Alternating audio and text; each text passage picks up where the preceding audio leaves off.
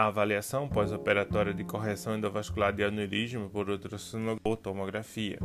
Os dois principais focos de interesse são a pesquisa de endolique. Endolique vem do inglês e significa vazamento, né?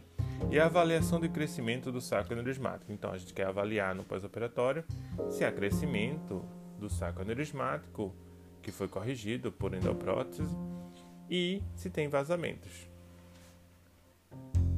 O endolique ocorre em cerca de 10 a 25% dos casos e apresenta resolução espontânea em 40 a 50% das vezes.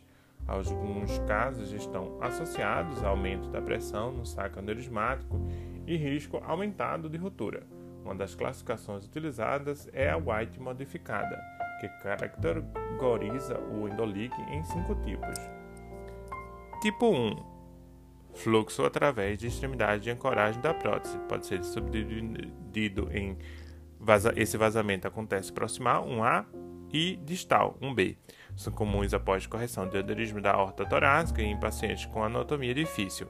Em geral, tem prognóstico reservado e o tratamento é mandatório, sobretudo no tipo 1A, que é a favor do fluxo, né, que não tende, não tende a fechamento espontâneo. Tipo 2. Fluxo retrógrado para o saco aneurismático a partir de ramos da aorta, como artérias lombares, artérias mesentérica inferior, artérias renais acessórias. É o tipo mais comum encontrado em correção de aneurisma da aorta abdominal e boa parte tem resolução espontânea. Tipo 3. Fluxo através de falhas na estrutura da prótese, como fraturas, orifícios ou separação dos componentes de próteses modulares. Em geral, necessita de tratamento. Tipo 4. Fluxo através de porosidades de endoprótese, parte intencional do design da prótese, não necessita de intervenção e o seu diagnóstico é feito após exclusão dos demais tipos.